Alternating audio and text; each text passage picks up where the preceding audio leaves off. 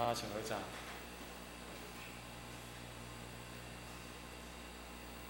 南无本师释迦牟尼佛。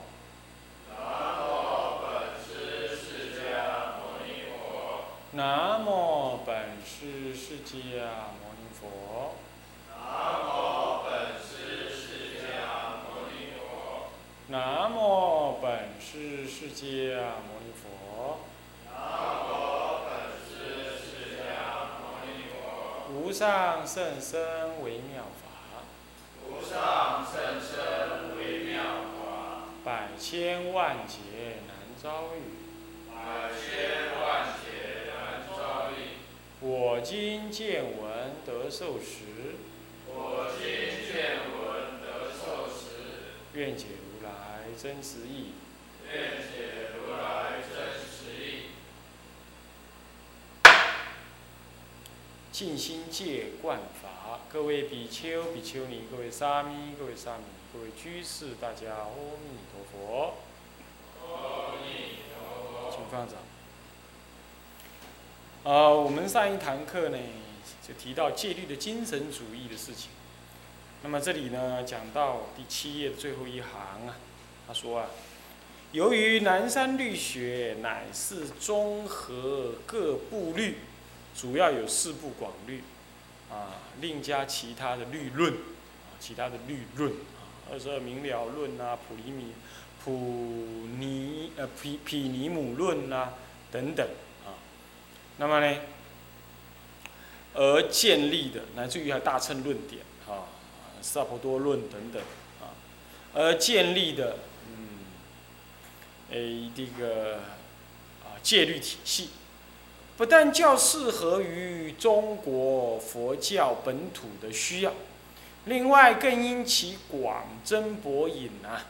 那么依大乘的精神，啊，取他律之长，补本律之短的这种性格啊，相对之下也比较能够适应今日多元多变的生活环境。我们知道南山律学，它事实上以四分律为准，但是在形式操这个序言发起地的时候呢，就已经呃有提到了。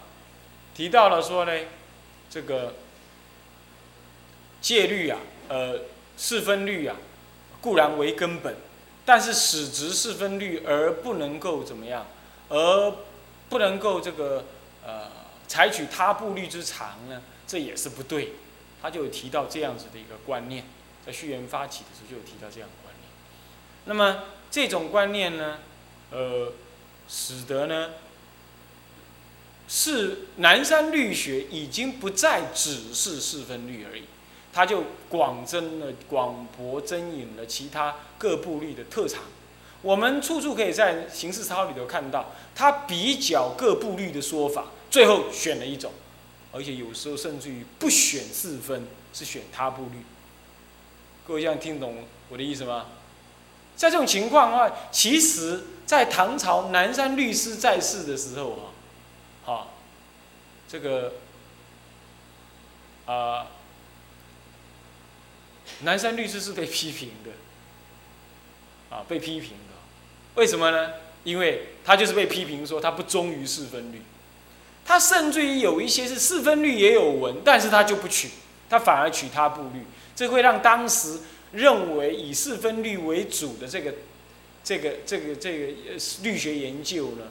那个南山律师，这个这个根本就不忠于这个这个这个原则，像怀素就曾经批评过他，啊，我就看过这样子的文章，啊，批评过他，哦，你就可想而知啊，这同一个时代的人呢，他的行为不一定为那个时代的的人所接受，往往是什么机缘才能到了后代呢？就他才能凸显，在那个时代，他们认为不忠于这个，你你这个是杂牌。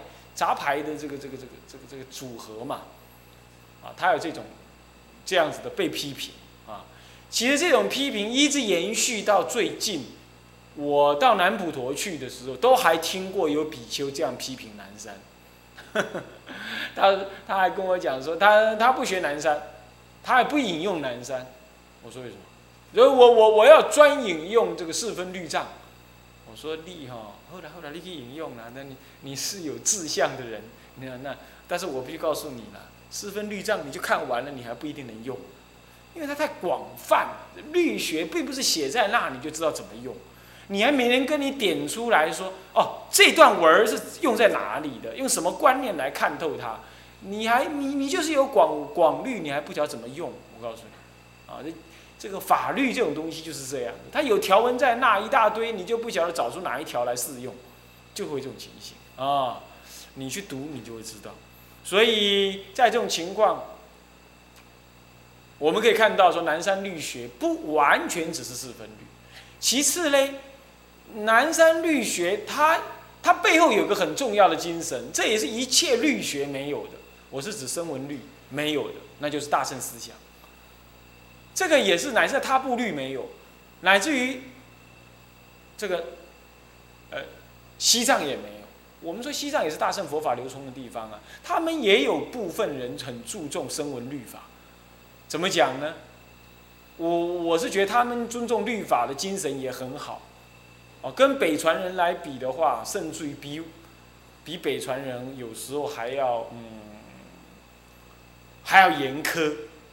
呃，我去达兰萨拉开会的时候呢，呃，他们曾经就这样跟我讲，他说，我们西藏啊，这个一向就是一说一切有部的律典，我们连祖师说的我们都不一定接受，这第一，我们中国很注重祖师说的，尤其注重南山律师说的，在这点上，他们宣称他们依律典，第一，第二，他们说啊。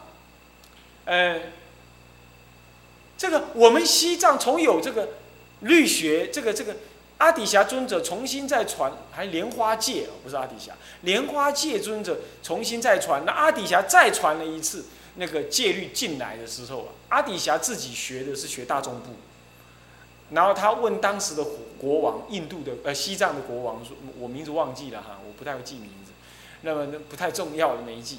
当时的国王请他进来的那位国王说：“你要我传什么样子的律？”啊，他然后那个印那西藏的国王跟他讲：“我们西藏人这个节物难驯，这个这个应该要这个这个这个这个严苛一点的律。”阿底峡自己修密，所以他持守的律是大众部的律，而大众部的律比较开放，他具四分律藏呢。法藏部的律也多少有这种气氛，虽然法藏部号称上座部，但是法藏部的律跟别部律比起来，它有很多咒语，很显然它已经注重外弘了。但大众部呢，尤其是什么呀？尤其那个扩充了很多佛陀的本身故事，佛佛陀立弘法立身做菩萨的时候的那些故事。很明显的，大众部非常注意活泼运用佛法利益众生这个概念。那么阿底峡学密教，因此他持守的是号称比较温和的、松弛一点的大众部律。但是因为西藏的国王跟他这样讲，他就传了什么呢？他就传的更严苛的说一切有部律，是当时的主流说一切有部律。所以，这有部一直在印度佛教灭亡之前呢，都是主流啊。啊，他一直跟大乘佛法一起消亡的，啊，是这样。你要知道，他几乎是横扫千军，到处都是说一切有部律的痕迹啊。那么，因此呢，西藏人就蛮对这件事情蛮，你可甚至于可以形容他有点沾沾自喜。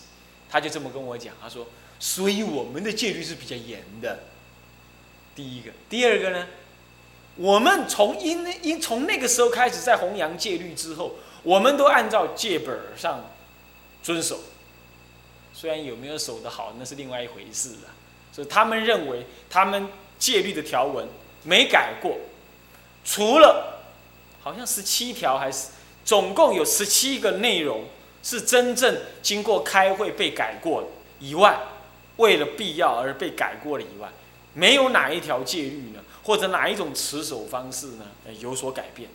当然这方面，我我并不完全知道说他的所谓这个十三条、十七条有改啊，有改啊，是是改戒的条文呢，还是改他的行词？如果说改他某一种程度的行词的话，那还勉强说得过去；如果改戒的条文，那是他们就有问题。怎么可以改戒的条文呢？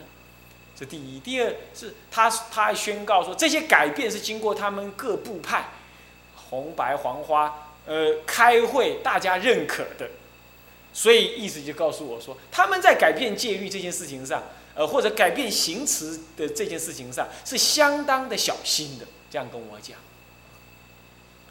当然好了，那就这样吧。不过我并没有太去研究他们律师的著作了。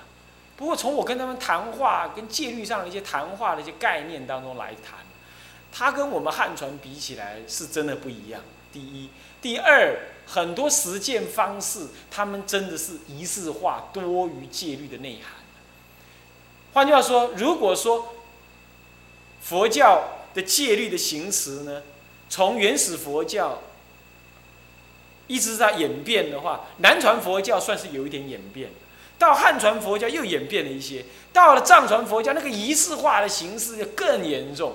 他们诵戒像在唱唱楞严咒一样，他们做结魔法也像是在唱唱什么呢？唱咒子一样的这么做那个仪式，他没有那种应对的那种那种关系，升级否啦这样子应对的关系没有。就算有，也把它当做是一种仪式在那唱诵，很明显，因为达赖喇嘛要我们亲。亲自去看他们送戒啦，结下安居受酬啦，啊，他们酬这么大一根，哇，老天了，这么大，他不知道凭什么这样子，这么大一根，拿来当藤条用，用根大藤条这么粗，这样子。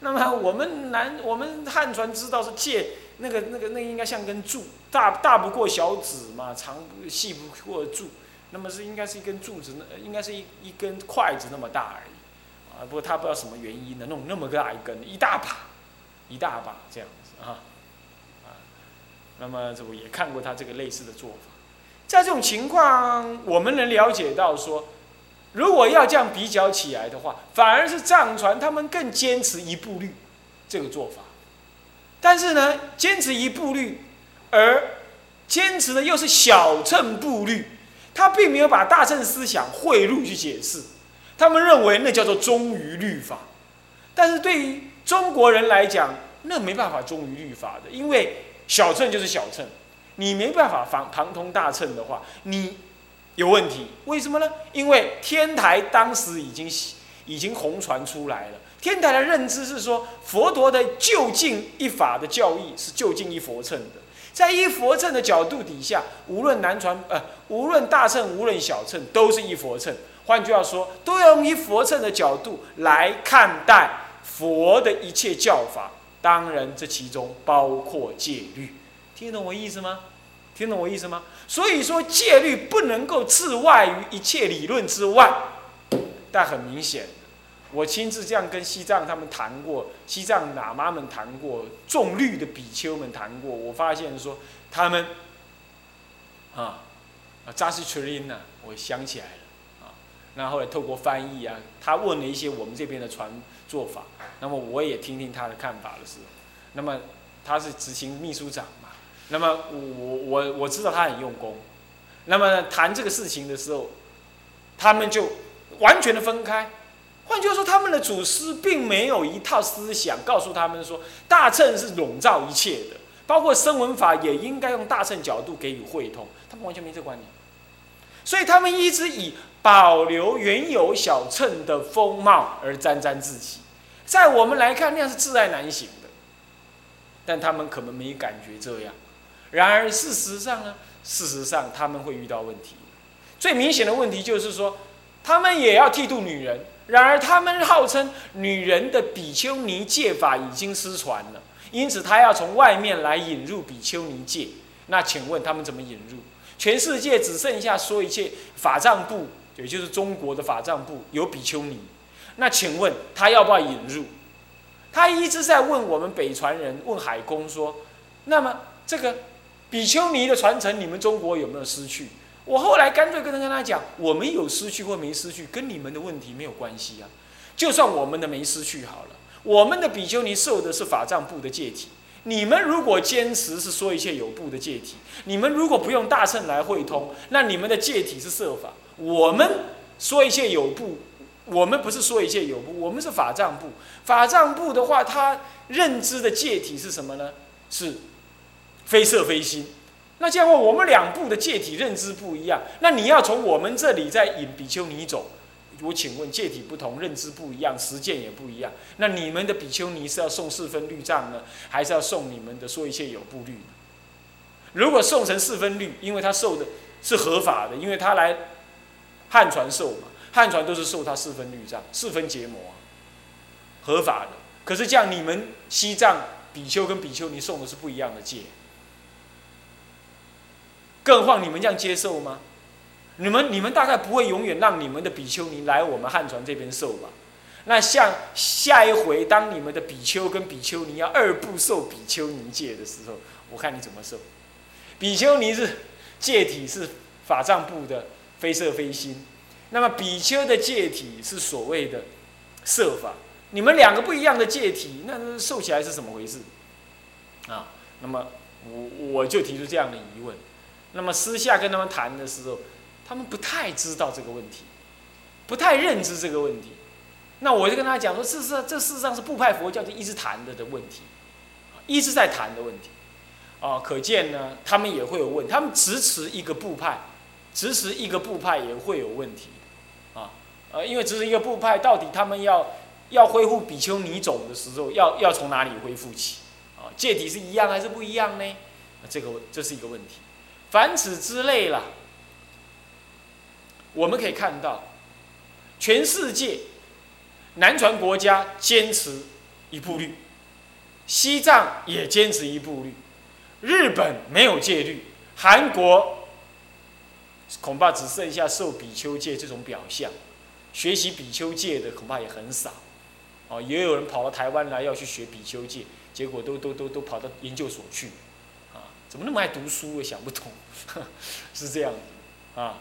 他在当然也学不到啊。上次有一个比丘，韩国比丘来，啊，一个会讲中文，一个不会讲，那他就跟我诉苦说，他是要来中国，来台自由中国学那个学那个比丘戒，结果都没得学，读了那个研究所，根本就没在教。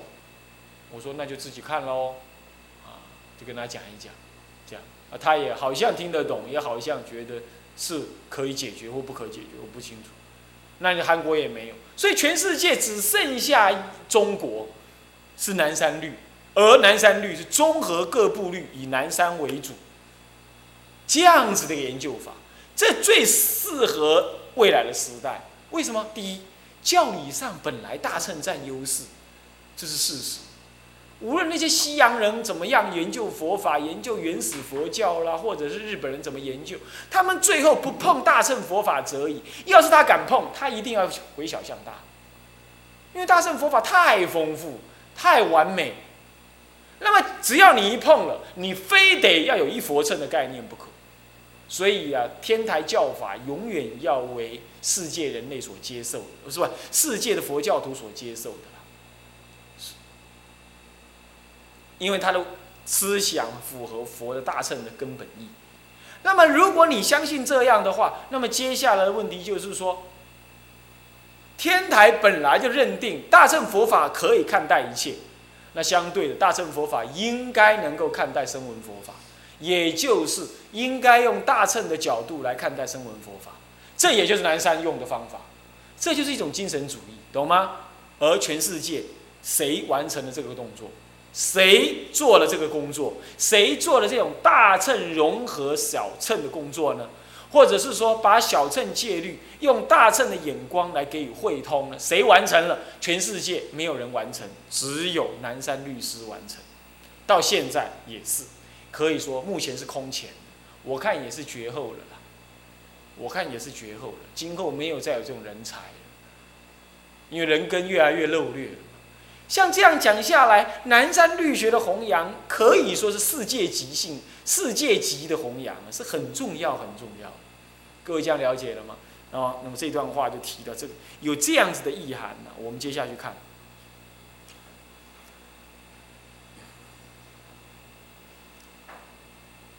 这个而最重要的是，这种综合各部律法的融合性格本身，正是戒律精神主义的最佳写照。这里我要提出来，就是说，他以一种大乘的眼光来容摄声闻律法，这在声闻律法本身来讲是不可能有的，是也不接受这个态度的。然而南山律这样做，请问他怎么敢？他就是动用了精神主义。他认为戒律精神本来就应该这样，他就这样认定，他就这样解释了，所以他自创一个什么原教宗。原始佛教里头只有两宗而已，戒律方面只有两宗而已，一个是什么呢？一个是假名宗，啊，一个是什么呢？啊，这个，一个是假名，一个是，嗯，一个是假。中，啊，一个是十法中，一个是假名中，一个是十法中，是这样，就是三两个中而已。他又另外提一个十法假名之外，另外提了一个原教宗，那很明显的，他已经要讲说不尊重借律师的解释。南山律师就第一个，南山律师自己开创了另外新的一个，所以从这个立场上来说，那不是精神主义，不然是什么呢？他依的戒律的精神、大乘的精神来给将声闻律法做另外一种开展。坦白说，当我把这个想法跟西藏人讲的时候，西藏人根本不接受。他说：“哎，黑林做书讲的，黑林家己的人讲，黑不是，黑不是佛讲。那我们来看，哪里不是佛讲？那就是佛讲。因为佛陀在用透过天台的立场来认知的话，佛陀就是这个意思。”那因为既然这样子的话，佛陀既然是这个意思，那他运用佛的意思再来解释声闻法，本来就应该的。为什么？因为声闻人不懂大乘嘛，所以他不能会通嘛。那你今天还随着小学生来研究小学的小学的数学，我不如用大学生的微积分来看小学的数学，我看得更深入啊。这样各位了解吗？所以南山律师本身就是一个最佳的戒律精神主义的一个模范，虽然在世界上来讲，他大概不被其他部律的人所接受，然而我们自己接受，我我们可以接受的很好，好。律主在形式操序言发起中集云，啊，他就讲这段话，他说：经历四分为本。若行事之时，必须用诸部者，不可不用。听到了没有？这就是他精神主义的另外一个表现的一个真一另外一个表现。一个是就借体上的一个发挥，另外一个是在什么呢？以四分为本，援引他部律这个概念。他甚至于说，今天我以四分律作为形式的根本，但是如果真正在形式的时候，必须要用诸部律，用他部，因为四分没有文，要用四分律以外的其他部律的话，那么我应该要用，而且他严格的说不可不用。我告诉各位啊，南山律师写这部律的时，写写刑事操的最早年龄是三十一岁，后来在五十几岁的时候重新改一遍。我不晓得这段话是在五十几岁才改的，还是在三十一岁时候就写的。如果是在三十一岁所写的。那我可以告诉你，那一一定不是南山律师自己敢这么说，因为他已经跟自首律师学界学那么久，啊，他呢不敢在他刚学完戒律就敢讲这种话。很显然，当时的律律中的人搞不好已经有这种概念，他的师傅已经有这种概念，所以他才敢写的这么严厉的说不可不用。这第一。第二，如果那是他五十多岁才修正之后才加进的文字，那代表着他对大乘的研究跟对戒律研究有了更加自我的笃定之后，他才敢写这句话。这样懂的意思吗？我们不知道他真正什么时候写，但是我们可以肯定的，他接受，他认定，他觉得必须引用他部律。那如果是这样的话，如果是这样的话，我就有话来对一些。所谓南山形式主义的人讲，有人他完全不用中国佛教那一套，他甚至于拿了金钱也不说尽。他他的理由跟我这样讲，他说：“我学南山的，南山里头没有说尽这回事。呃，这个说尽，这是说一切有步律的。我我只学南山，南山是一四分，四分里头没有说尽，拿钱没有说尽，所以我也不说尽，这样对不对呀？他明白的讲嘛，形式之时必须用诸部者，不可不用嘛，对不对？那这样的话，你明明比丘今天的比丘就需要拿钱，你也在拿钱，那你人不说尽吗？那你当然会质问我说，那不然如果照你这样讲，南山为什么不把说尽法列入随机结魔当中呢？因为南山没看到说一切有顾虑啊，他要是有说依着他这种精神的话，他就会把它列入啊，就这么简单啊。你要学南山的精神嘛，你你不能只学南山的语句啊，南山精神可以更扩充的运用嘛。当时他只用四部律，没用说一切有部，因为说一切有部在什么？是意境三藏所翻译而。奇怪，说的很累，这个麦克风很麻烦。那。南山律师呢？当时写这个律的谁？四分呃，刑事超或不？他在世的时候，这个意境三藏根本没出世嘛，对不对？他还没有翻译回来，这个这个这说一切有部律，他怎么会看到嘛？对不对？好，这样就知道了吗？所以现在有了，你当然就拿来用啊。那好吧，那不然你就持金钱戒好，你就不要摸，对不对？你你既要持，你又要拿钱，那你就要说净，啊，就这么简单啊。好。就这个意思哈，所以说这个我以子之矛攻子之盾啊，所以不要再支持南山有说没说，要用南山的精神来用啊。此中戒律精神主义的内涵已昭然若揭啊，这段话就可以明显的看得出来啊。如此说来，所谓对戒律精神主义的关注，吴宁说也正是对南山律学精神的关注。换句话说，你注意的精神主义怎么实践，其实就已经在实践南山律学的精神了。南山律学精神是一种戒律精神主义必须动用，哈，具有精神主义的内涵这是今后发心想对中国佛教戒律提升付出努力的人所应该留意到。各位这样了解吗？